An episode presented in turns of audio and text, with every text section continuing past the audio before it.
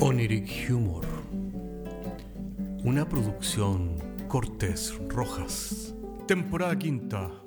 Episodio séptimo. Sobre testosterona y violencia. Y en este episodio especialísimo de Oniric Humor les entregamos una primicia las grabaciones perdidas de la entrevista que sostuvo el doctor Antonio Fermer con la famosa enfermera que cortaba por lo sano. El tema debería preocupar a los pelotudos.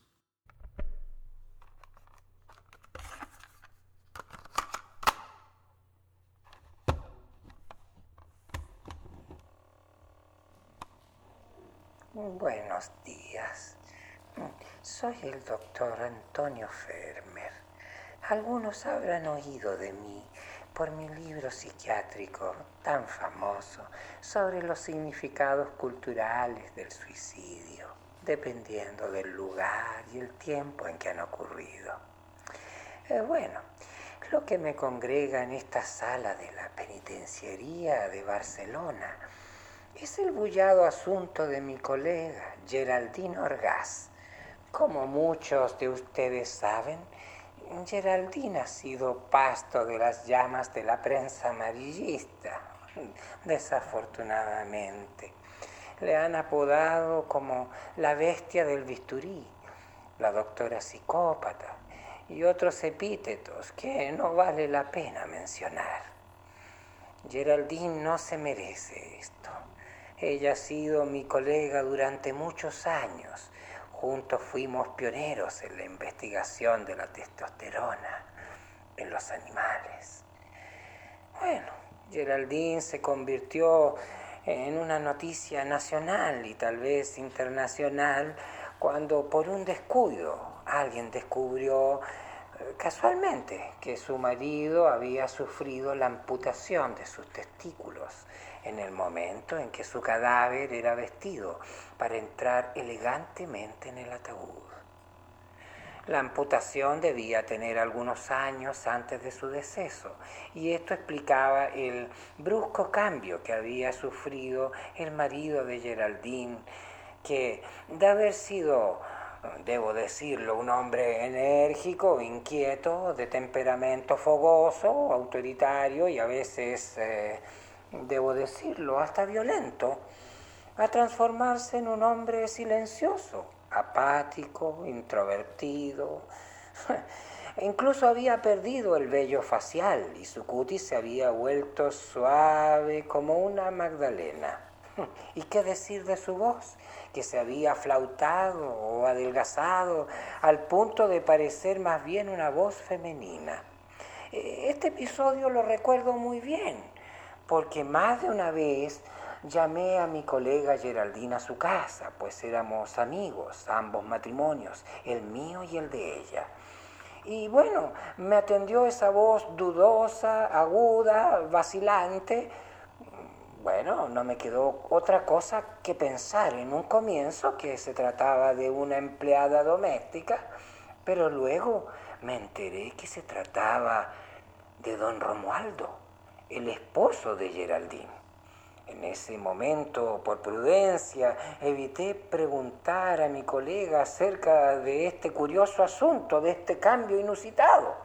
Pero lo cierto es que en su momento la situación me mordió mi curiosidad tan exacerbada como si fuera la picadura de un tábano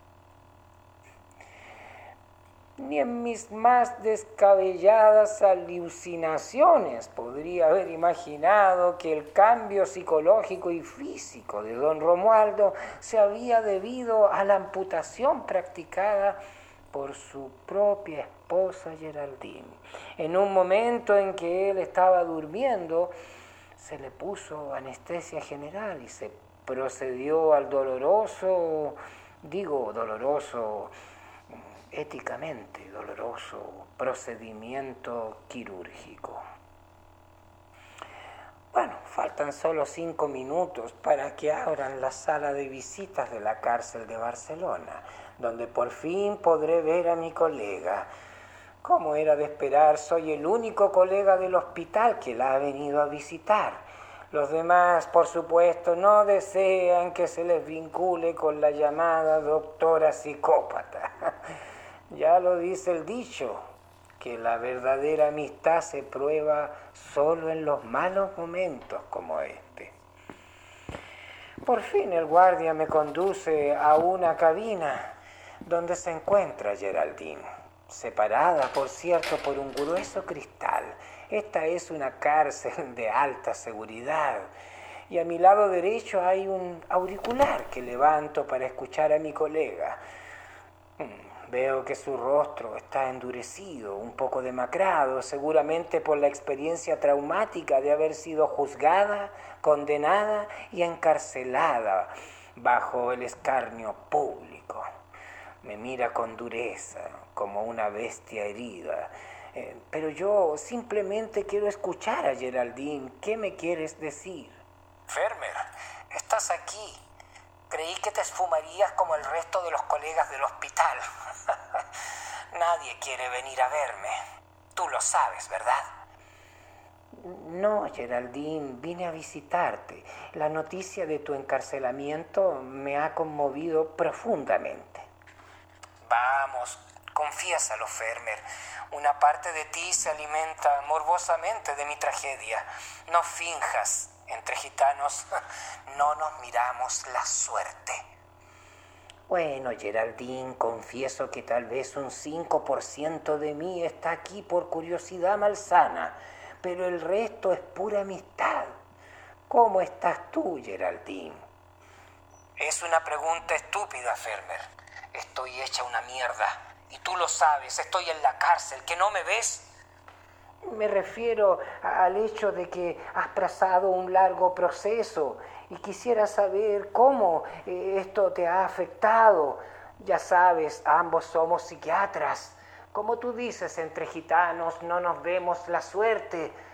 Yo quisiera saber cómo estás tú.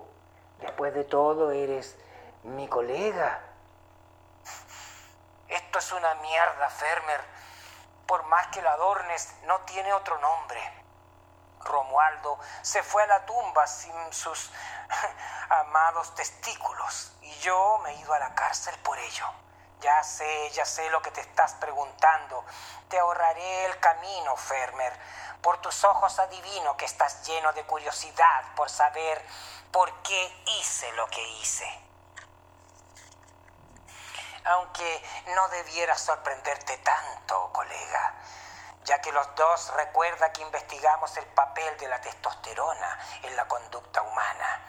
Pero comenzamos con ratas de laboratorio y concluimos con monos. Tú lo sabes bien, Fermer. Aunque debemos reconocer que las conclusiones solo fueron una confirmación de los extensos documentos históricos, toda esa historiografía casi novelesca que hay al respecto. Eh, sí, sí, Geraldine, desde los eunucos turcos, fieles guardianes de las harems, de los sultanes otomanos, hasta los afeminados castrati de la Edad Media, o castrados, que se hacía eso para conservar su eh, inocente voz ah, angelical de niños para los coros de la Iglesia Católica. pasando también por los mansos y obedientes bueyes, que algún día fueron toros. Pero entiendo que Romualdo, eh, no quiero ser hiriente Geraldine, era una especie de toro por su energía, su violencia, su potencia. Eh, por así decirlo, era un toro que tú convertiste en buey.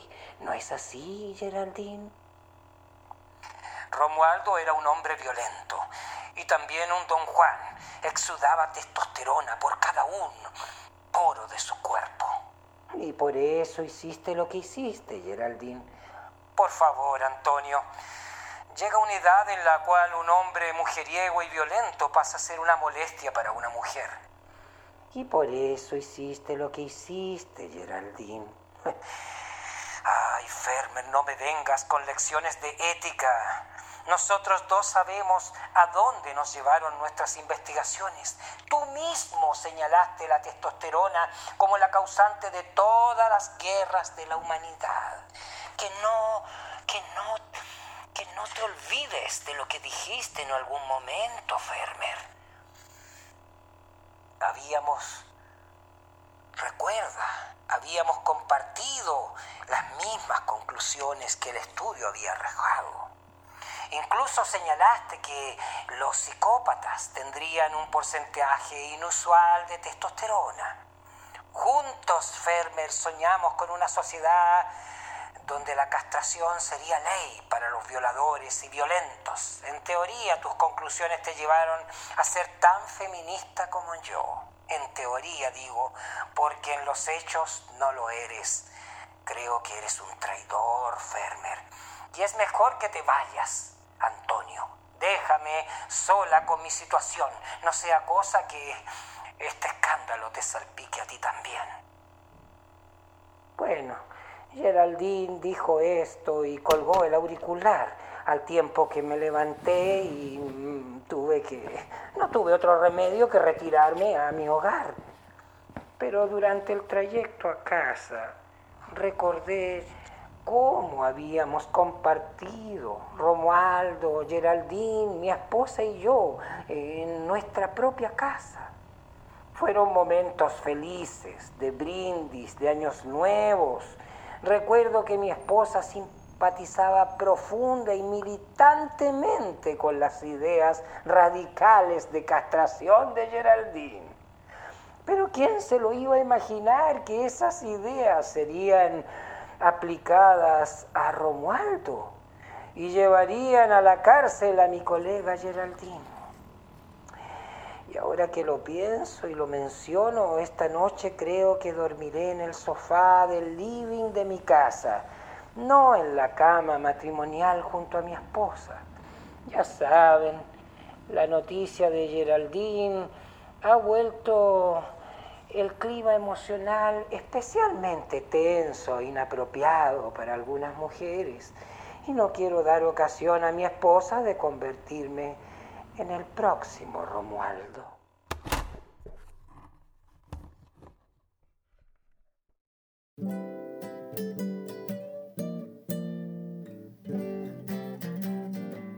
Oniric Humor es un podcast de humor surrealista del que solo se ríen Cortés y Rojas. Se distribuye con una licencia GNU Pública General. Puedes encontrarnos en iTunes, Spotify y donde quiera que escuches podcasts. Si tienes algún tiempo y quieres historias brígidas, chequea nuestro otro podcast, Paisajes Imaginarios, en las mismas plataformas. Hasta la próxima semana.